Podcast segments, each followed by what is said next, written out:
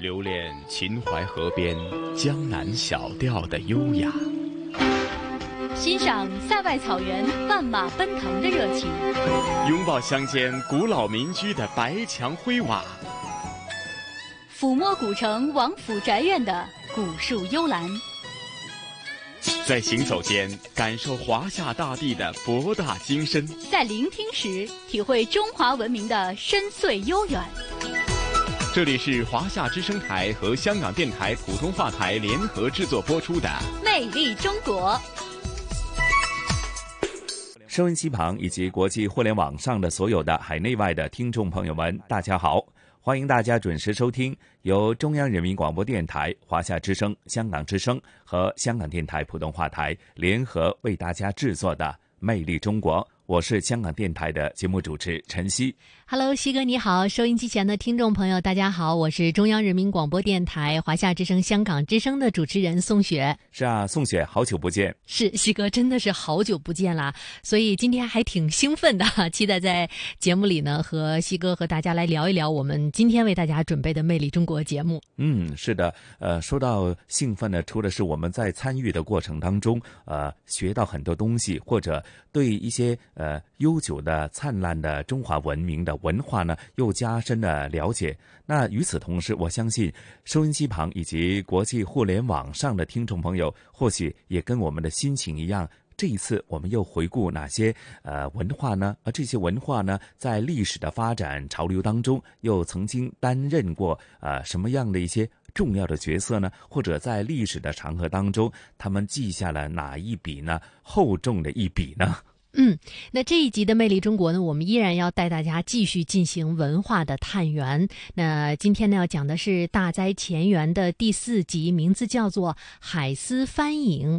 那我相信呢，通过这个名字，呃，大家很快的就能捕捉到这一集的。主题了，那就是海上丝绸之路在元代的发展以及它带来的影响，或者换一句话说呢，在这一集里面，我们将会了解到元代的一些对外的交往。嗯，是的，宋雪，我们提及到呃海上的丝绸之路呢。或许在人们的记忆当中，好像每个朝代都有它自己的特色。那每个朝代呢，它的特色当中，其实就反映了那个时代呢，呃，社会的一种潮流，或者我们呃在交流过程当中，又体现出那个朝代的那一种潮流文化，是吗？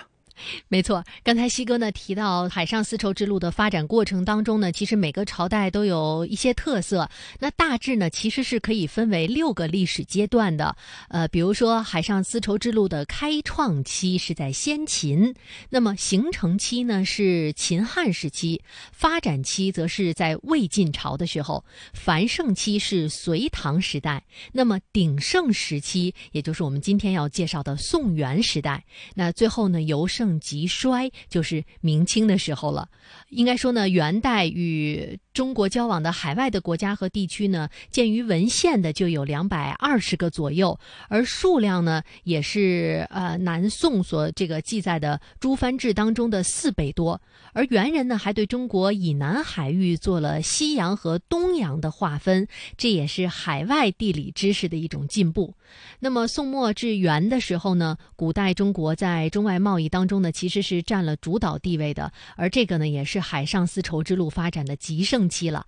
海上丝绸之路的主港从广州在这个时期移到了泉州，而泉州呢也凭借着四湾十六港的得天独厚的航海条件啊，是一跃成为了中国的第一大港，与埃及的亚历山大港并称为世界第一大港，也成为了联系东西洋国际贸易网的一个重要的支点，也是当时世界性的经济文化中心，具有着非常重要好的历史地位。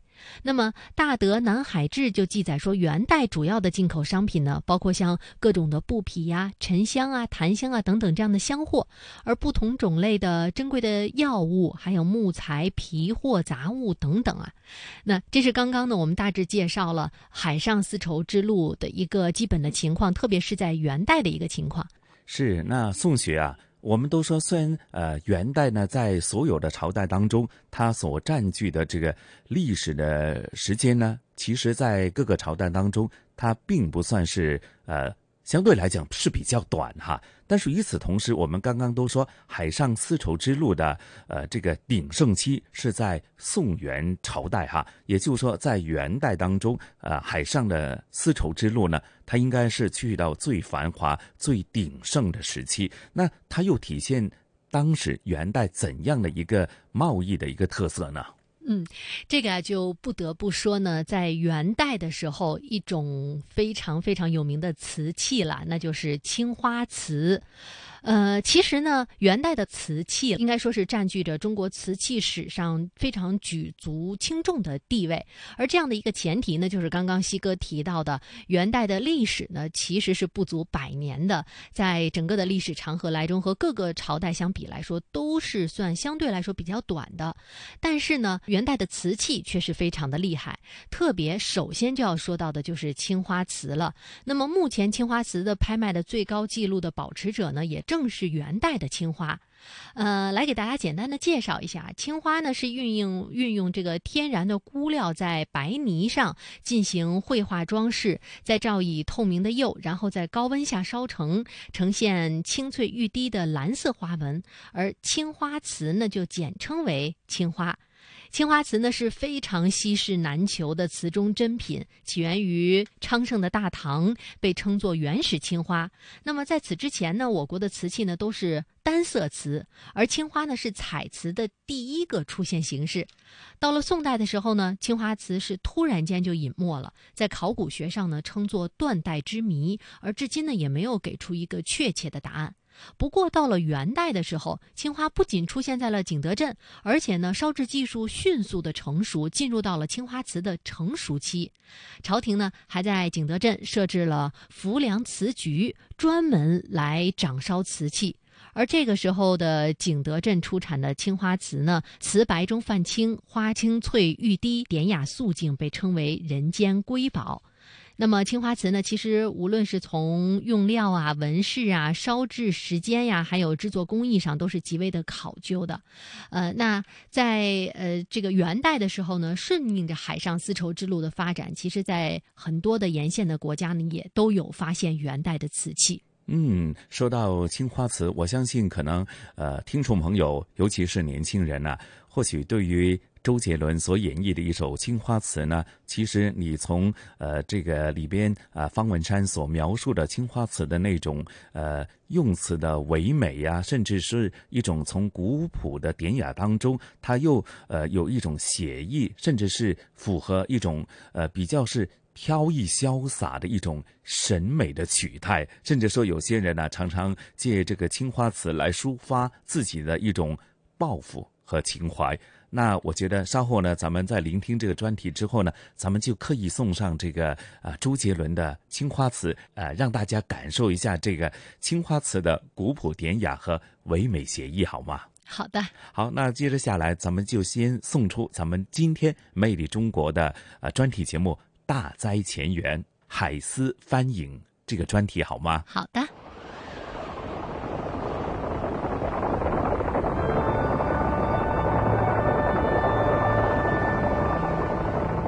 他从草原而来，开创了中国历史上第一个北方草原游牧民族建立的统一王朝。他定都中原，学习汉法，西征南迁，民族融合。散曲杂剧兴起繁盛，成就了元曲与唐诗宋词鼎足而立的文学地位。文化包容，承前启后，延续泱泱中华文脉，余韵悠长。中华文化探源系列节目《大灾前缘》，今天播出第四集《海丝翻影》。我们这边展示的是元代景德镇窑烧制的一件。全名叫白龙纹梅瓶，它最宝贵的是通体的蓝色，采用的是进口的钴料。元代的年代本来就短，瓷器也是易碎品，并且全世界目前发现的只有三件，那是另外两件。原蓟蓝釉白龙纹梅瓶，被奉为扬州博物馆的镇馆之宝。关于他的收藏，有这样一段故事：一九七六年唐山大地震后，原先的主人心有余悸，担心梅瓶遭到破坏，于是仅以十八元的价格卖给了国营的文物商店，最终被安放进了博物馆。元代蒙古民族取代汉人统治中原，无异于中国封建政治的一场地震。然而，中国文化似乎和这件幸存的梅瓶有着相似的命运，不仅得以幸存和延续，更因疆域的开拓和文明的交流，得以弘扬和传播。啊，再再再敲啊，再敲一下。好听吗？再给你看它的开制。我们刚刚敲今天碗的有钟声，这个碗还会唱歌的。你看前面老爷子们纯手工制作的。中国传统手工制瓷作坊里，工匠们用特有的方式展示瓷器优良的质地。原来这个，呃，原来口先手就磨响了，手搁在上面蘸点水，慢一点磨它就响了哈。泥土经过烧制，历经水与火的淬炼。发出媲美乐器的声音。七百多年前，也许就是这样空灵悦耳的声音，吸引着马可·波罗踏上了探寻东方的寻梦之旅。《马可·波罗游记》据传是根据意大利旅行家马可·波罗游历中国的见闻口述所作。他的出现激起了欧洲人对东方的热烈向往，对以后新航路的开辟产生了巨大影响。这种瓷器的制作方法是在石矿中取一种土，任凭风吹雨打日晒，三四十年后，这种土的质地变得细腻，然后可以制造各种器皿。表面施釉后，迅速将瓷器放入窑炉里烧成。如果马可·波罗也有朋友圈，点赞最多的一定是他描绘的那些光彩夺目的瓷器。西亚诸国对蓝白两色的偏爱，令历史上被称为“狄云州”的福建德化质地细腻的白瓷，成为中国海外贸易的大宗。这座城里出售瓷器的市场很多。用一个威尼斯银币可以轻易买到八个瓷盘。马可·波罗开启了中欧陶瓷贸易的先河，游记中记录的制瓷方法为欧洲仿制中国白瓷埋下了伏笔。因此，德化产中国白瓷在法国、意大利等地还有一个别名，就叫做马可·波罗瓷。中国白瓷成为外销瓷的重要品种。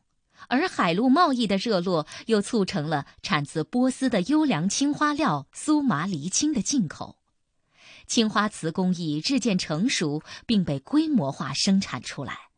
来看，我们想起中国的陶瓷呢，肯定想起青花，青花青白之间的优雅，这颜色很淡雅，非常好啊。香港特别行政区区旗区徽设计工作的主要参与者韩炳华。一直对中国传统青花瓷情有独钟。因为青花怎么样来呢？是交融的。我认为我们要接纳文化外来文化的结晶。当时元代青花元代，它是有容乃大，是我们中国文化包容性的一部分。这位香港的杰出设计师还有一个身份，是景德镇陶瓷学院的客座教授。每次来到景德镇。对韩炳华而言，无异于对中国陶瓷文化的一次朝圣。我认为我们中华民族非常有创造力，看我们的陶瓷就知道。元代景德镇烧制出质优价廉、工艺成熟的青花瓷，景德镇发展成为全国的制瓷中心。今天仍以马可·波罗命名的，不只有中国白瓷。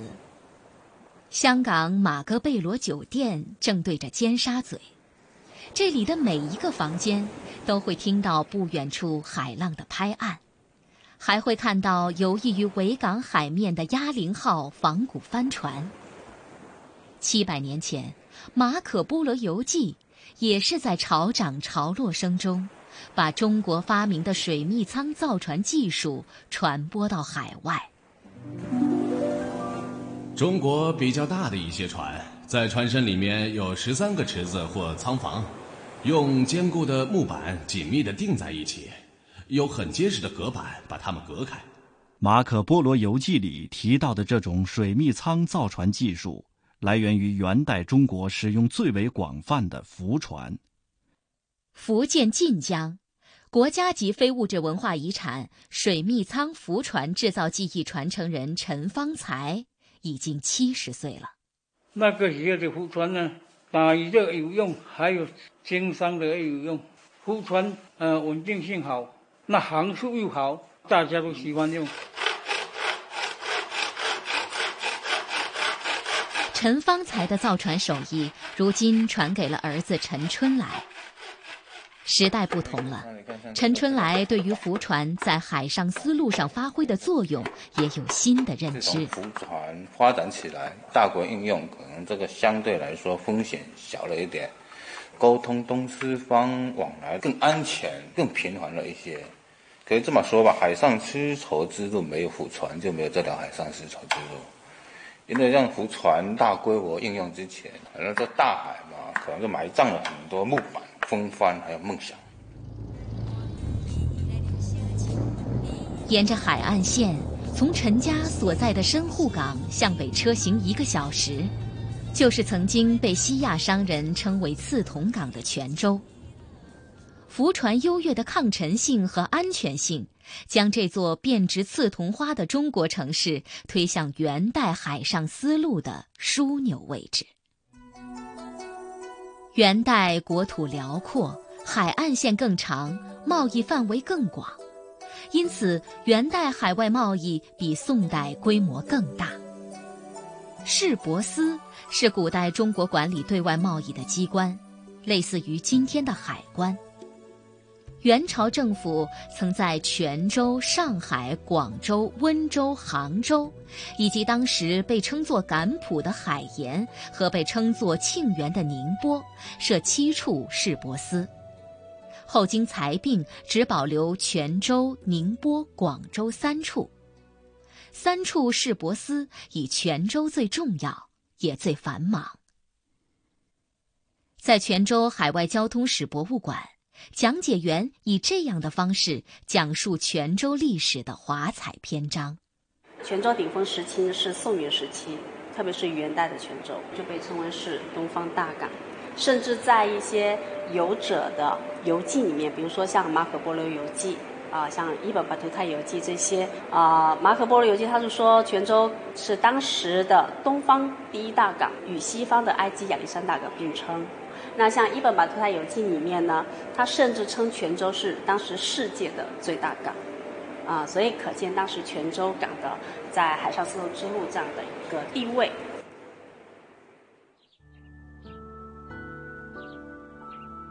博物馆的院子里。竖立着一尊伊本白图泰的塑像，面前的石碑为我们揭开了这个有些陌生的名字与元代泉州的一段往事。一位走过十二万公里、四十四个国家的摩洛哥大旅行家，他于一三四六年从泉州登岸，在中国游历一年，他的游记向世界介绍了中国的伟大发明。并称泉州为世界最大之港。我看到港内有上百条大船，小船可谓多得不可胜数。它是天然良港，这座城里的居民户户都有花园和天井，住宅建在花园当中。来这个城市的商人有法兰克人、萨拉森人、印度人、犹太人，一年到头。它都像一个巨大的交易市场，因而在这里你可以找到来自世界遥远地方的商品。这是一个很大的港口，甚至比新加兰还大。要想想了解福建的文化，泉州。福建博物院的志愿者赵荣英经常利用业余时间为参观者讲解文史知识，每每说到泉州，就抑制不住的激情满怀。东亚文化有三个朝圣地。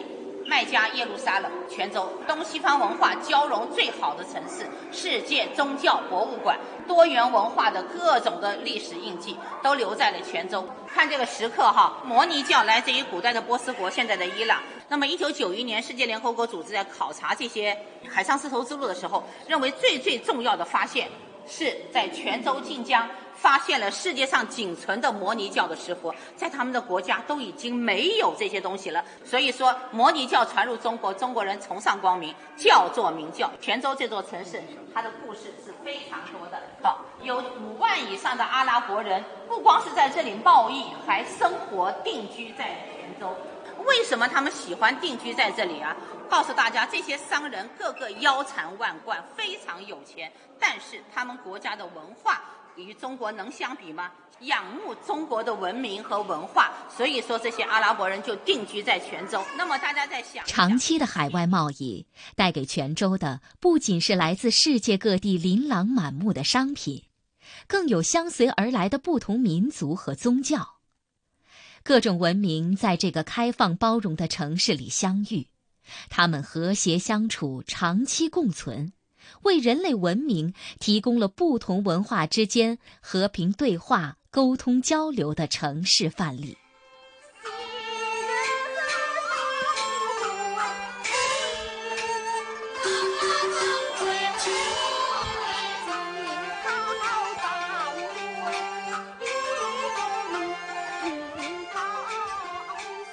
这是在泉州一带流行的高甲戏《桃花搭渡》。四月为花为，一头簪两头重。唱词中的这两句，道出了巡抚女子满头鲜花的独特装束。这一带的整个这个出海口，在泉州市丰泽区文化馆副馆长许哲宗的生活里，少不了经常去这个叫做巡抚的社区，跟街坊黄荣辉老先生聊聊过去的故事。阿拉伯人他在这个地方生活居住，他就会有把他的一些习惯跟风俗的就带到这里。这个我们就叫簪花围啊，簪花围，哎，有的叫头上花园，头上花园，哎。这都是什么花？马蹄花，马蹄花，马蹄花。那还有素心花，还有很多香的，还有茉莉花，白玉兰。哦，对对对。它是这种根据季节。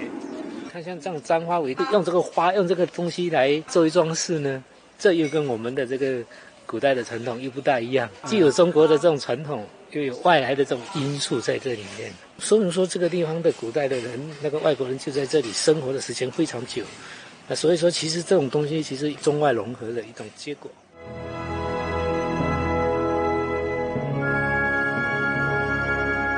中华文化探源系列节目《大灾前缘》正在播出。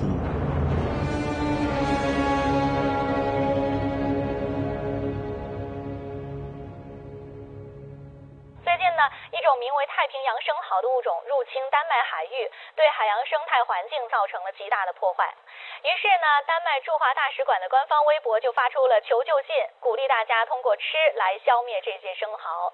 中国网友对此纷纷发表评论，有人建议啊，呃，丹麦去签发生蚝签证，让中国的吃二零一七年春天，中国网民响应丹麦驻中国大使馆消灭生蚝的求助事件，成为舆论热点。网友们不仅贡献了各种吃法，打趣发问：是要吃成珍稀还是濒危？而且连饕餮之后的蚝壳都想办法解决了。福建网友提出把蚝壳集中起来建蚝壳厝。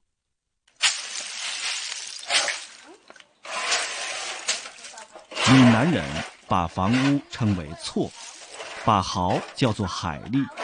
蚝壳厝就是用海蛎壳做成的房子。蚝壳厝的故乡就在巡抚，巡抚人世代养蚝，海蛎壳遍地都是。然而，用来建蚝壳厝的海蛎壳并非就地取材。沧海一贝驻广厦，蚝壳错里究竟隐藏着元代时期怎样的海丝技艺呢？泉州商船队哦，把我们这边的茶叶、陶器、丝绸运到那个东南亚以及非洲东海岸去进行贸易，回来再一些那个香料，但是香料就一点点不多。所以船哦，如果空船啊，在海上哦容易摆动，甚至于会翻船。所以把当地产的这个海蛎、海蛎壳，这个客了拿了肉已经拿起来了，哎，放在船上就是压场，我们叫做压场，就船就不会摆动。所以就把这个东西卸在那那个海滩上。那当时哦，渔民就把它拿起来哦，用地基帮人家盖房子，好像鱼鳞一片片的，很好看。这种海狸壳的房子什么作用啊？就是冬暖夏凉，不怕潮湿，不怕枪炮。这个子弹打不过。公元一二七一年，一位叫雅各的意大利犹太商人来到泉州，不禁赞叹：这是一个不可估量的贸易城市，各种布匹、书籍、香料、陶瓷、珠宝等商业集市繁荣到难以描述。泉州所有的路口、店铺、人家都挂着灯笼。满城光如白昼，因此他把泉州称之为“光之城”。而在马可·波罗眼里，元代中国享誉世界的，并非只有一座光之城。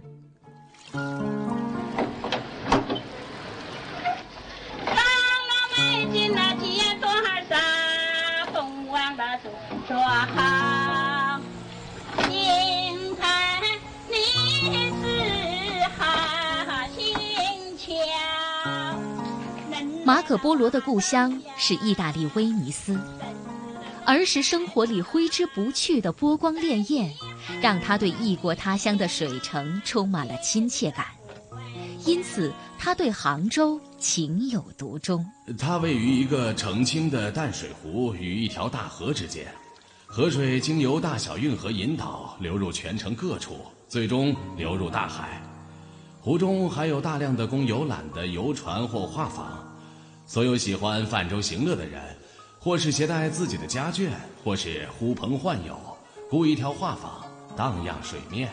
马可·波罗眼里的杭州是名副其实的礼仪之地、休闲之都，是他心目中的天堂之城。当地的男子与妇女一样，容貌清秀，风度翩翩。因为本地出产大量丝绸，加上商人从外省运来绸缎。所以，居民平日也穿着丝绸衣服。街道上有许多浴室，用的都是泉水。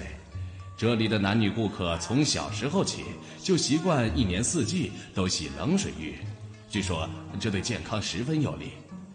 这些浴室中也有热水浴，专供那些不习惯用冷水的外国人使用。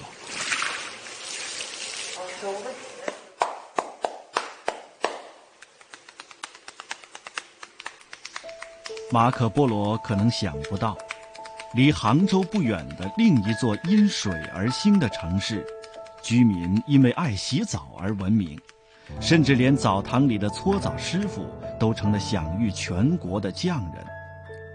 他更想不到，在传说中自己会和这座城市有一段奇妙的缘分，在这里当起了中国的公务员。这座城市，就是。扬州。今天，有关马可·波罗有没有在扬州做过官，甚至马可·波罗有没有真的来过中国的争论，一直困扰着史学界。但不可否认的是，千千万万的商旅者沿着海上丝路走进了中国，亲近了中华文明。忽然一夜清香发，散作乾坤。万里春。元代诗人王冕的这首《白梅》诗中的两句，传神地描绘了白梅那一夜清新的香气散发出来，化作天地间万里新春的动人景象。当欧洲旅行家将远足的见闻带回西方，中国文化也如一夜静放的白梅，惊艳世界。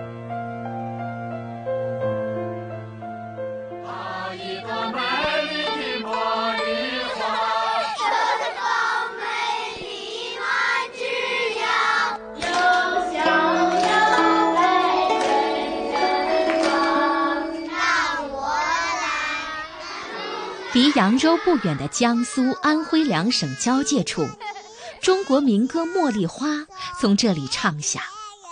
世界各地的人们因为歌剧《图兰朵》，记住了它优美的旋律。《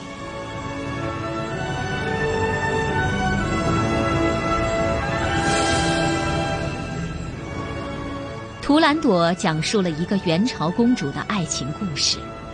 故事里有复仇和杀戮，更有种族之间消除怨尤、分享爱与希望。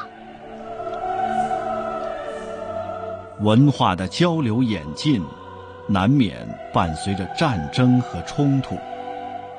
元代中国对内对外发生的文明冲撞与民族交锋前所未有，在对旧有文明造成局部破坏的同时。客观上也带来了文化的传播和交融。中华文化跨越了广袤的陆地和浩瀚的海洋，又一次完成了它的融合与生长，生机勃勃，焕然一新。聆听东方神韵。乘船瑰丽宝藏，凉风有信呢，秋月无边。遗产是活化才是遗产。穿越古今，感悟人文，魅力中国。每个星期天中午十二点，香港电台普通话台，让魅力更美丽。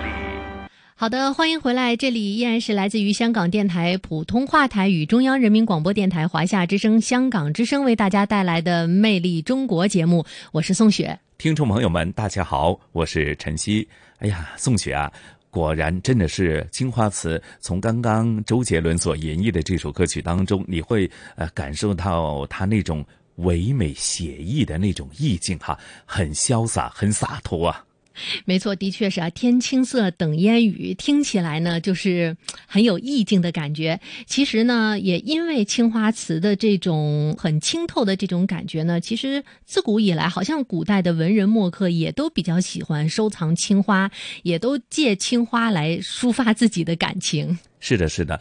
那其实刚刚的专题节目当中也跟我们提及了，在海上丝绸之路当中一个重要的一个城市，那就是福建的泉州，在海上丝绸之路当中所担当的一个角色。哈，那我相信呢，假如想感受呢，泉州在海上丝绸之路。曾经担当过的角色的话呢，我相信如今你去到福建的泉州呢，可能你可以随时看到这些当年的海上丝绸之路所遗留下来的一些呃踪迹，甚至是一些历史古迹啊。嗯，没错，呃，应该说呢，现在呢，在泉州的这个地方，虽然不是呃当年啊东方第一大港的那种繁华、那种呃商船往来的那样的感觉，但是呢，的确是在泉州的大街小巷，还有很多的角落里，你都能够感受到当年丝绸之路当中这样一个非常重要的，甚至是元代对外的一个窗口门户，它在当年的历史地位和当年的风采。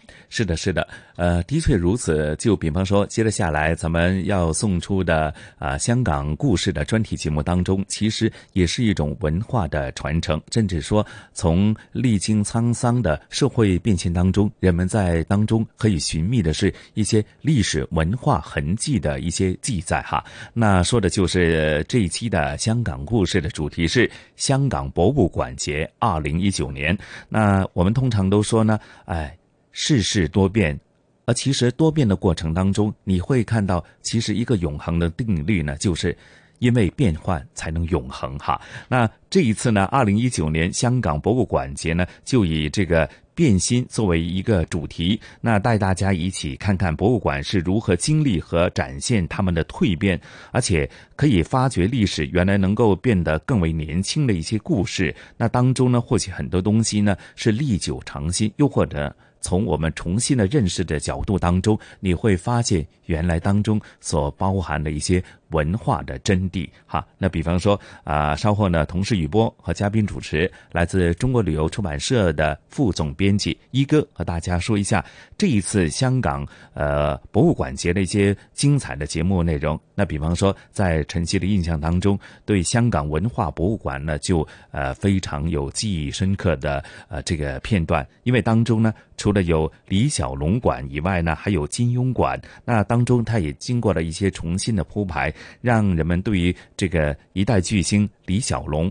他的这个从他的呃崇尚武德的这个这个角度的出发，又或者我们从呃金庸小说当中的一些经典的人物当中，你会感受到，其实很多时候呢，无论是在哪一个朝代啊，追求这个呃正义。追求这个真善美呢，永远是一个永恒的主题。当然，当中也呃包括了很多啊错综复杂，但是呃永远都是那么爱恨缠绵的这些小说当中的爱情故事哈。那另外也会有展堂艺林，说的就是呃徐展堂中国艺术馆，甚至说啊还有这个词源画艺，说的就是赵少昂艺术馆。那一些具体的内容啊，咱们也事不宜迟，马上聆听这一集的香港故事，好吗？好的。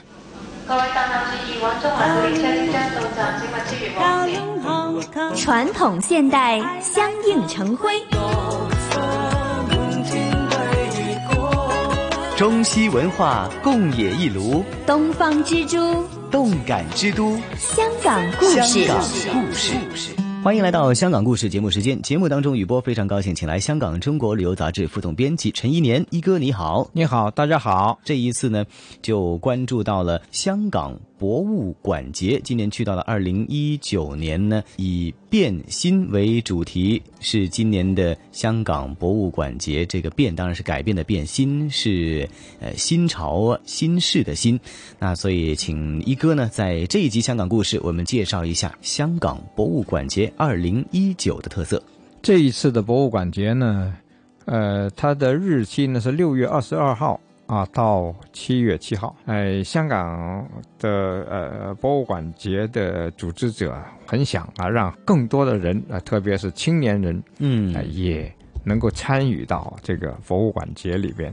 啊，所以呢，啊，就有用一种求变的精神啊，要变新啊，这样呢，啊，能够使到啊这个博物馆变得一个很活跃。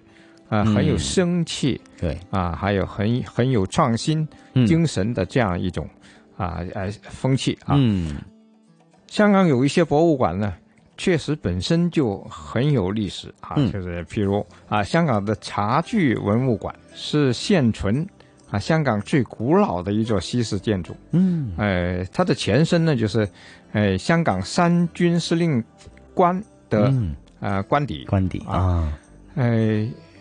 很漂亮的的的房子，建筑风格，浅色的一种，呃，米色和白色这样的格调啊。另外，因为它的建设呢是，呃，它它的设计呢是呃有呃英国风格，又加上呃南洋嗯的一一种啊呃这气候的一种呃呃调节需要啊，所以呢，它建的还是很。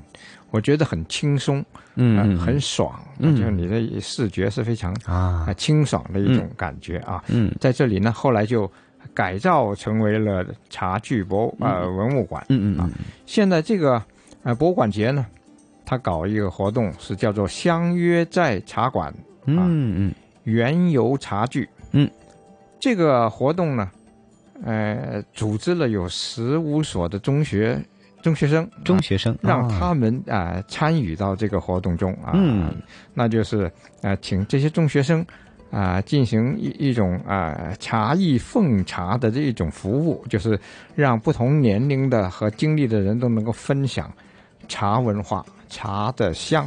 嗯 嗯，哎，这个是呃，我想象到啊，嗯，一定是很呃感觉是非常好的，就是一种很轻快的啊。嗯嗯嗯。在这同时也搞啊导赏服务，因为啊呃这个茶具文物馆呢是在香港公园，嗯，很好的环境，对啊，就是在导赏的时候把周围环境也结合到一起去欣赏啊，嗯嗯，再加上这种文化的内涵，所以一定是呃呃很有趣味的。同样在这个呃香港公园，嗯啊。还有一座建筑也是挺好的，也也也也挺古老的了。一，呃，那是现在是香港视觉艺术中心。嗯啊，这个视觉艺术中心的大楼呢，就曾经是军营，军营的军官楼啊，就是裕多利军营里边的卡素楼。卡素楼就是呃给军官住的。嗯，哎，经过改造以后就适合艺术用啊。嗯。他们搞的活动呢，叫做深呼吸啊，深度呼吸，深度呼吸啊，那是一种呃主题创作，就是呃，我觉得有一点抽象性啊，就是让你在很静态的呃的呃这个环境中去欣赏这些艺术品，嗯，呃，有一种静观这样的味道。另外，当然，香港文化博物馆呢也响应了香港博物馆节二零一九，那也有一些特别的精彩专题展览。哎，其中最精彩的那就是现在正在进行一个很难得的展览，就是“百物看世界”大英博物馆藏品展啊。嗯，呃，这个呃展览呢。我会另外找时间详细的介绍，因为它太精彩了，不要浪费了它，就是让大家有时间再去仔细的去看啊。现在先提一提啊。呃，当然，这个文化博物馆呢是有很多的展览的，一直都有啊，有呃常规的，就是。一种常设的展览，也有专题，就是呃。阶阶段性的主题展览，嗯，譬如现在正在呃展览的两个项目都是很值得看的，一个就是，呃，当代陶瓷艺术展，嗯，一个呢就是呃香港的二十世纪彩瓷啊，大家大概不知道啊，香港曾经是啊二十世纪是一个彩瓷的很著名的生产地啊，是外销瓷啊，那它的呃作用呢是很大的，就是。呃，可以说是呃香港的一个骄傲。不过，呃，随着这个啊后来又示威啊，这个整个贸易都改变了。嗯，哎，现在呢又已经是啊差不多是示威了啊。哦，不过，所以呢，看看这个展览，你可以看到，啊，陶瓷在当代、在现代的一个啊一种状态，一种啊演变。发现啊，香港本来所拥有的一些呃历史故事还有特性。那所以另外就是太空馆，嗯，太空馆是很也是很很健全啊，很有规模的一一一个博物馆。嗯嗯嗯。哎，因为有这个啊博物馆节，嗯，所以呢搞一个呃比较难得的活动就是。跟着馆长去关关心，这个是呃不是你平常能够看到的，就是，呃由啊馆长助理馆长啊介绍啊关心的知识，嗯啊另外也会带着大家啊去看天象馆的一些先进的投影设备啊，呃看它的幕后的情况，嗯。还有就是呃怎么。呃，造就这种啊数码影像投射系统啊，呃，这一些呢就是内幕来的。你平时看展览就是看它的外边展示的东西啊，现在是由馆长带你去看幕后的东西。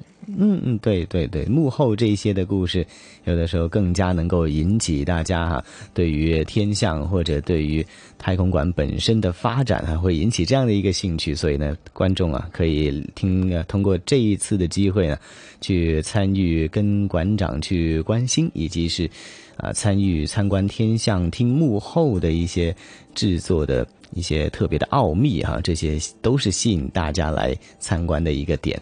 另外还有一个经常在过去一年提到的一个活化的一个呃展馆大馆了。那么大馆呢已经是当代美术馆，那么将举行一个大型的个展。对这个个展呢就就不得了了啊！嗯，是艺术大师村上隆，嗯，他的啊展览是一个很全面的，就是这这次展览呢啊除了绘画，还有雕塑，还有呃呃一些其他的主主题作品，嗯嗯嗯，呃，像这样很这么集中的把一个大师级的人物集中在这么一个呃很有呃很有历史特点的建筑物里边，嗯。啊，就是这个也很少有啊，嗯。呃因为大馆就是呃有大概差不多一百年历史的的中环差馆啊，嗯。就是以前的警察局，嗯。这里的建筑本身就已经很好看，再加上了呃那里现在建了这个当代美术馆啊嗯，在这里看一种新潮的。啊、很前卫的一种艺术，嗯，那你感觉这个对比是很强的，嗯，所以呢，就是有很一种很很全面的一个，也有很奇妙的一种感觉，历史建筑，还有历史的故事，还有来自各个地方值得珍藏。所以说，博物馆节哈、在这个机会呢，更加能够博览全球啊，那么也感受一下自己。那么，所以这一次呢，请大家抓紧机会，可以到香港博物馆街二零一九来看一看博物馆的蜕变，也看看。博物馆如何连接着大众的生活？那么这一次呢，我们概览了一下香港博物馆节二零一九。下一期的香港故事，我们会特别把《百物看世界》大英博物馆藏品展跟大家来做详细的介绍。这集香港故事，谢谢一哥。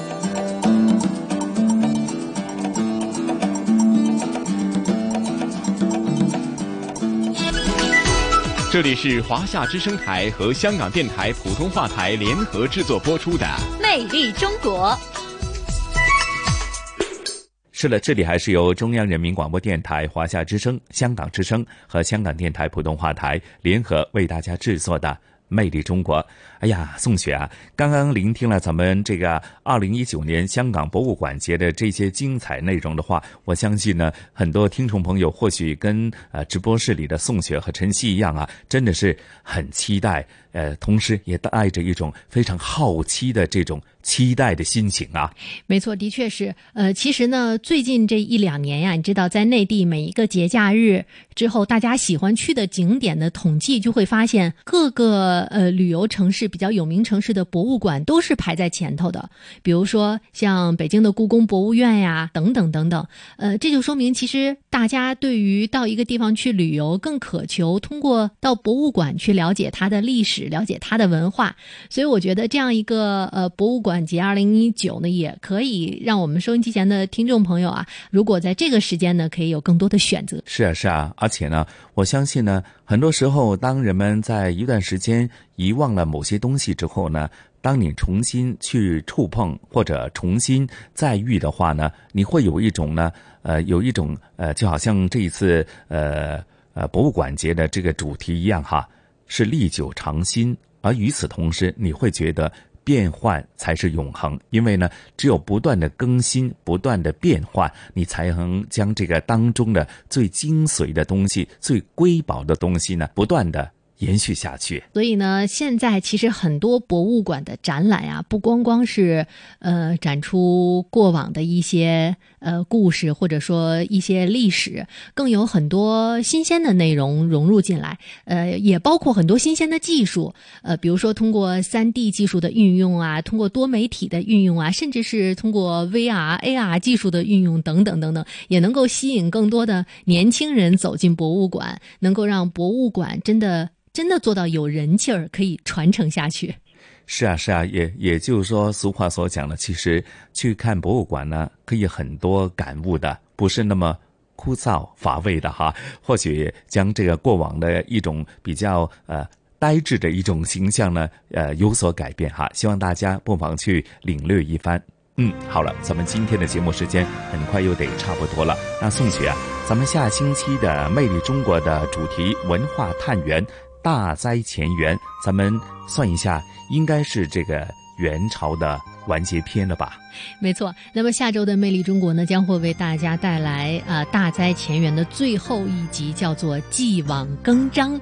那么精彩的内容呢，在下周也会为大家奉上。嗯，那宋雪和晨曦约定大家下星期同样的《魅力中国》的节目时间呢，约定您了，不见不散。拜拜。